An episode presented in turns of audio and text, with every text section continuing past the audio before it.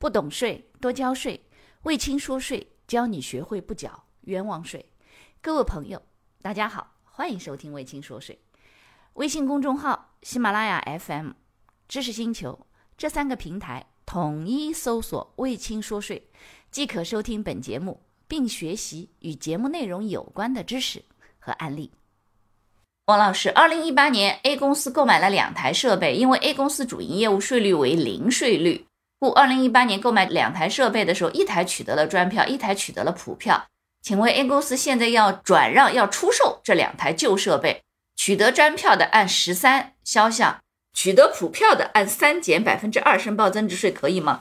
你说可以吗？当然不行喽！你们只有什么情况下，你们是属于零税率？确确不是叫零税率，你们应该是免税的吧？还是零税率的？你们没有认证抵扣是你们的事情。只有说你是小规模纳税人的时候，你取得了这个，然后你再卖掉的时候，它才涉及到转让以前的这种。如果你是一般纳税人，你转让这种设备，正常情况下肯定都是按十三的，理解了？不存在说因为你取得的普票，你就可以减按三减二，你取得的专票就按十三，没这个道理的。你应该都取得专票呀。那如果这样的话，我都取得普票不就行了吗？所以这一点要特别注意啊。下一个公司是一般纳税人，是一家建筑装饰的设计公司，主营业务软包工程。公司与客户签订了建筑设计的合同，购进装饰品及材料，取得十三的进项税发票。公司开给客户的是百分之九的建筑装饰工程的发票，这样形成大量的留抵税。长期来看，公司是否存在着风险？首先第一个啊。你取得百分之十三，如果都是材料，就是装饰的建筑的材料，你拿的是十三，然后你开出去是九，这个没有问题的。但如当中你还涉及到设备，因为有的时候你们帮客户去装修的时候，可能还涉及到，比如说买空调、买主机这一类的设备的，请注意，你应该开十三的，你不能开九的，理解了？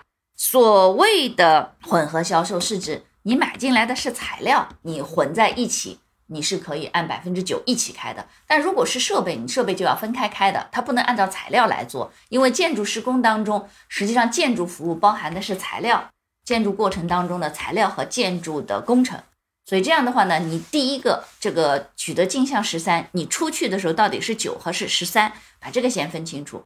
第二个，如果你进来的都是材料和一些装饰品，并不涉及到设备的，那你这样开出去是九，的确它会出现这种倒挂的情况。特别是如果你们材料成本比较高的时候，有大量的留底，没有问题。税务机关可能系统会跳风控，但是如果来检查，你把所有实际的情况给他去看了以后，没问题的，因为这是你们的业务特点导致的，嗯，不是你们去开发票导致的，所以不用那么担心。好，请问我们是供应商，有客户违约，他们愿支付违约金，这个是我们是否需要开票给对方？如果角色反过来，是否需要开票？谢谢。是这样的，你们是供应商，客户违约了，他们支付违约金。这里要看，如果合同已经履行了，对方违约，你比如说你是出租房子给别人，合同也签了，然后对方提前要走人了，说我我不租了，那这种情况他支付的违约金是属于你们提供租赁服务的价外费用，理解了？那如果你们卖货给别人。按照合同，他应该这个十五天之后付款，结果他到四十五天以后付款。那么按照约定，他们支付你们什么钱？或者说你们给他供货了，那正常情况下他付了定金给你，结果他又不要货了，那这种情况下他支付了违约金。类似于这种情况，合同履行之后，对方支付的违约金属于价外费用，你们需要交纳增值税，需要你需要开票给对方，因为属于增值税的应税范围嘛。